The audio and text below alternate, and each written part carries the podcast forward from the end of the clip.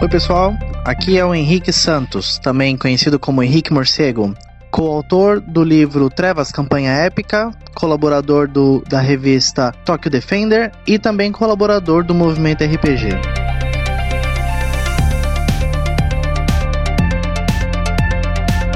Eu tô aqui para falar um pouco sobre como explorar a personalidade do seu jogador junto com o personagem dele numa campanha. Muito tempo atrás, quando eu ainda era adolescente, tinha meu, minha mesa de jogo, meus vizinhos eram meus amigos e também jogadores de RPG comigo, e eu mestrava uma campanha medieval. É, alguns deles tinham algumas ideias que podem parecer um pouco criativas demais para ser de um personagem qualquer, porque eles às vezes não tinham interesse em sair por aí fazendo aventuras, ganhando experiência, é, fama, salvando o mundo ou coisas do tipo. Um deles, por exemplo, só o que ele queria era ter uma fazenda. Ele queria ficar ali cuidando de porcos, era o que parecia para ele mais fácil, e ele poderia vender a carne, ele poderia explorar qualquer outra coisa que a, a produção faria, vendendo realmente até os filhotes também dos porcos e tudo, expandindo e plantando coisas relacionadas também à, à região onde eles viviam ali naquele mundo medieval.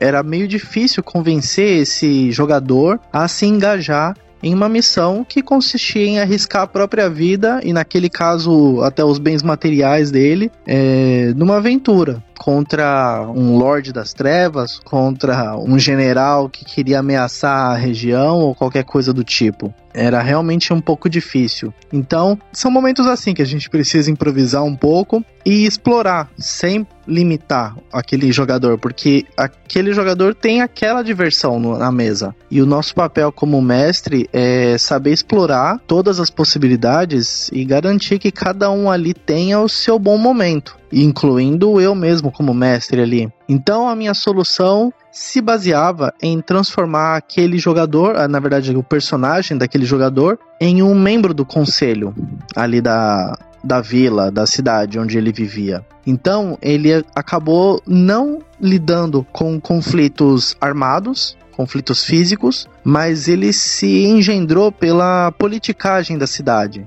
E assim ele acabou utilizando os outros jogadores como aliados dele, em que ele poderia às vezes até patrocinar esses jogadores para alguma missão, enquanto os jogadores poderiam também recompensar ele com algum espólio da, do combate, do que eles faziam. E aí ele acabava participando muito mais de uma missão de campo como um coletor de oportunidades comerciais para ele mesmo do que realmente como um, um herói de situações de combate. Teve muita situação engraçada, inusitada até, e que realmente fez com que eu pensasse novas abordagens ali para a situação, porque eu ali adolescente não tinha muito preparo, muito pensamento sobre como lidar com a politicagem, como era ah, o sistema de votações ou qualquer coisa assim em um mundo medieval, em uma vila, e eu tive que pensar sobre isso, estruturar esse pensamento para uma campanha e garantir que não, não só ele, como os outros jogadores tivessem diversão em todo esse momento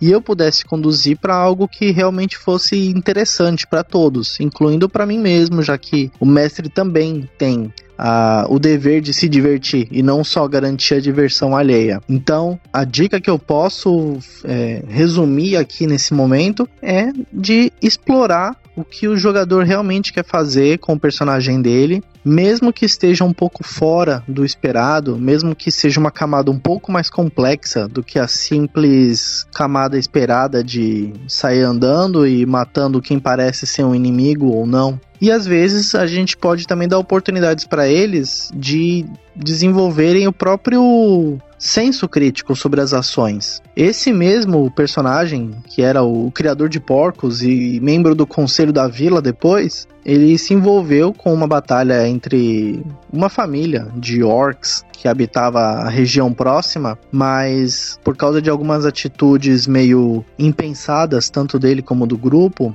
eles acabaram com uma família de orcs, porque na verdade não era uma tribo de sanguinários, era na verdade um núcleo familiar de pai, mãe e dois filhos bebês. É, na verdade ali entre seus um e três anos de idade as, as crianças orcs. E ele é, foi o que se sentiu responsável por aquilo e de certa forma ele mudou todo toda a abordagem ao adotar os dois bebês orcs porque ele se sentiu responsável por causar a morte do, dos pais daquelas crianças e que no final das contas geraria novos monstros que ficariam até vingativos por causa disso. E no final das contas a coisa foi ficando cada vez mais complexa, porque envolveu valores da sociedade que poderia não aceitar o que, que aquele criador de porcos e membro da sociedade fazia com aqueles monstros, a, na visão deles, enquanto ele via que ali existia a oportunidade de só dar uma vida menos pior do que a de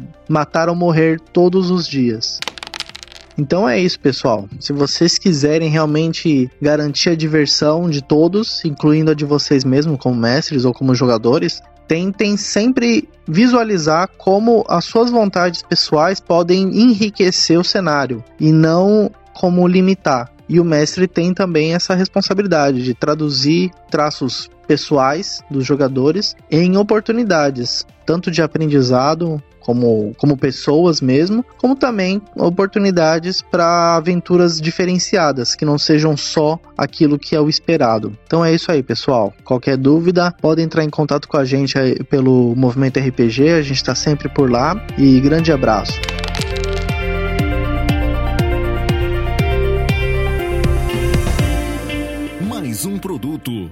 A edição Senhor A.